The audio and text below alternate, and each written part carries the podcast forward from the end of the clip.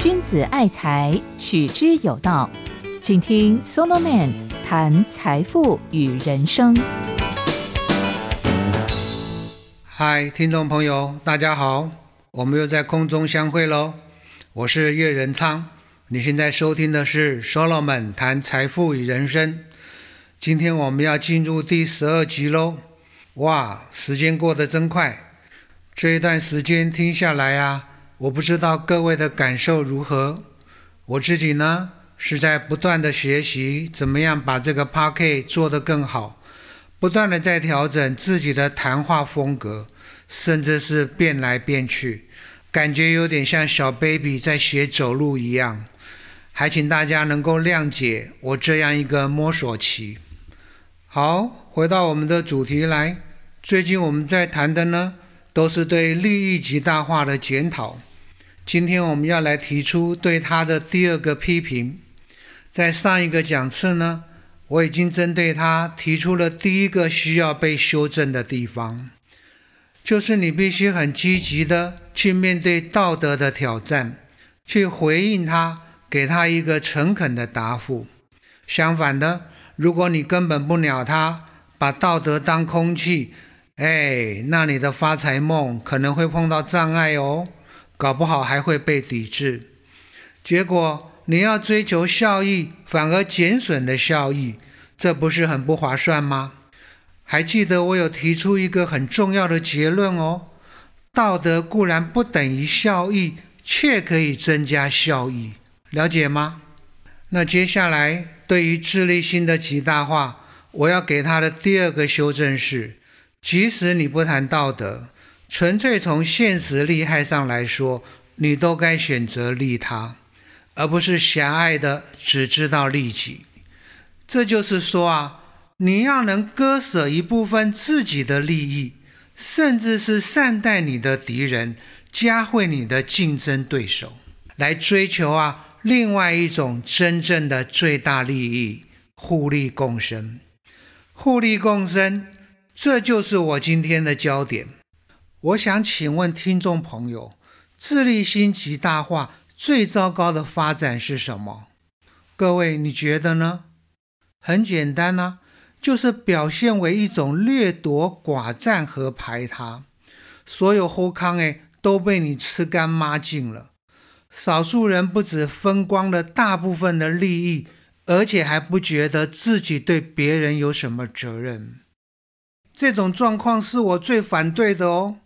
我的替代方案呢，就是透过利他来实现利己，但这不是单方面的哦，彼此都要透过利他来实现利己。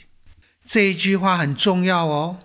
有没有利己？有啊，在这里面，自利心是被肯定的，但满足自利心的方法呢，是透过相互的利他。我给你利益，善待你；你也给我利益，善待我。讲到这一套主张，我特别要向大家推荐春秋战国时代的墨家，他们在这一方面非常有代表性。我想很多人都知道，墨子的学说是什么呢？兼爱嘛。他开宗明义的就问道：社会的乱源是什么？墨子的答案一句话。就是自私，子自爱不爱父，故亏父而自立；臣自爱不爱君，故亏君而自立。诸侯各爱其国，不爱异国，故攻异国以利其国。这些话可以总刮为一个立场：社会的乱源就在于人们老是把自利心局限在自己身上，或者自家人身上，然后呢？就牺牲掉了别人。有一部电影《墨攻》，看过了吗？哦，男女主角都是大咖哦，一个是刘德华，一个是范冰冰。这部电影表达出来的就是墨家一个很核心的诉求：要你把爱从自家人扩充到那些非亲非故，甚至是陌生人身上。你要把别人的母亲当做自己的母亲来奉养，不要只想到自己的母亲。你还要把别人的孩子当做自己的孩子来照顾，不要狭隘的只想到自己的孩子。但千万不能再推论下去哦，把别人的老婆当做自己的老婆来疼爱，哈哈，这是我开玩笑说的，不是墨子说的。墨子常常被误会了，以为他跟儒家一样。搬出道德仁义来反对人的自立心，这大错特错啊！他完全肯定人的自立心，而且还顺水推舟嘞。既然你我都有自立心要满足，那我们交相利好不好？交相利是什么？就是互利互惠嘛。我给你利益，你也给我利益。难怪呀。每一次墨子讲到兼相爱的时候，经常会在周围或者是后面另外加上三个字“交相利”。一来，为什么要兼相爱呢？就是为了交相利嘛。二来，该如何去兼相爱呢？答案还是交相利。所以我跟你说啊，墨子讲兼爱讲了半天，其实根本就是一个效益主义者。他呀，不折不扣用比较效益来建立学说。那请问了，墨子跟我们之前谈过的效益主义者不同的地方在哪里？就是别人在强调贪婪自私是个好东西，是社会进步的原动力，墨子却告诉你，自立心要转个弯儿，从贪婪自私变成兼爱利他。从自己的满足出发，换位一下，哎，发现别人的需要才是对彼此的最大利益。你说啊，这像不像耶稣的那一句话？经律的 Golden Rule，无论何事，你愿意人家怎样待你，你就怎样待人。这就是换位思考啊！各位想象一下，我让利给你，让你受贿。你也让利给我，让我受贿，那是不是我们两个人的利益都扩大了？反过来，为了自己的利益彼此恶斗，你罢免我，我罢免你，怎么会有最大的利益呢？而如果你要讲比较效益，那就来比呀，看看利他所创造的共荣对自己的效益比较大呢，还是纯粹的利己？效益比较大，各位，我有没有否定自立心？没有哦，我只是给他修正一下，提醒他要转个弯，要换位思考，然后利他这个东西呢，很自然的就跳出来了。而如果你不会转弯，那就等着去撞墙吧，搞得你我啊都头破血流。墨子很特别的一点是，他强调“投我以桃，报之以李”，就是如果你对我好，我也会对你好。那反过来不是一样吗？我说这个啊，就是透过利他来实现利己。从这里我发现到一个很特别的东西，原来呀，要不要利他，这完全不是一个道德问题。而是一个智商问题。为什么我要给你利益、善待你呢？这跟我善不善良、有没有爱心是无关的，纯粹就是投桃报李。而如果你把自己的利益抱得紧紧的，不愿意分享给别人，那也不是你这个人没品无德，而是你笨啊，不聪明，不知道善待别人的最大受惠者。就是你自己，各位，我蛮喜欢这个答案的哦。大部分对自立心的批评都来自道德论调，墨子呢却自己作为一个效益主义者，从利他重新定义了什么是自己的最大利益。再来进一步的，让我告诉大家一个有趣的状况，就是两利互惠这一套啊。竟然也发生在其他生物身上，不是只有人类社会才有这个需要哦。各位有没有看过寄居蟹？你在它的背上经常可以看到一两只海葵。它利用海葵有毒的触手，让自己免于被猎食；而海葵呢，则借由寄居蟹来移动，也让自己因此可以摄取浮游生物。这不就是典型的互利共生吗？再譬如蚂蚁和蚜虫之间，蚜虫会分泌出美味的甜蜜露啊，让蚂蚁食用；而蚂蚁呢，则为了这个理由，会帮助蚜虫赶走某些天敌。这也是两利互惠啊，你帮我，我帮你。还有一种叫做蛛丝的鱼。它的英文名字啊，被称为领航鱼。各位有听过吗？可能大家比较陌生。它们在很小的时候会跟水母海藻共生，长大以后呢，会跟鲨鱼、红鱼、海龟共生。它们会吃这些生物身上的寄生虫。更妙的是，有一些体型较小的蛛丝。会游进去鲨鱼的嘴巴里面去吃它牙齿之间的残渣肉屑，哎，你看很像牙尖刷，哎，可想而知啊，蛛丝很受到欢迎，而反过来呢，它们也因此得到食物和大鱼的安全保护。从上面讲的这几个例证可以看到，即使是在人类以外的许多生物。同样讲究互利共生这一套，我让你透过我得到好处，你也让我透过你得到好处，你我成为一个互利共同体，让彼此的利益都扩大了。但是啊，好遗憾，长久以来，许多人相信的却是另外一套，就是达尔文的那一套：优胜劣败，适者生存。他们认为这才是生物演化的机制，甚至有一群人主张社会达尔文主义，认为人类社会也不例外，同样是残酷的生存竞争。如果你不行，或者你是弱势者，那被淘汰就是你的命运啊！听众朋友，你也这样认为吗？我相信很多人有意无意的都会这样想。尤其从影片中看到非洲草原那些狮子、老虎怎么样吞噬掉羚羊或小牛的时候，最会感觉到啊，大自然就是弱肉强食。但是我要提醒你，这样的观念落伍了。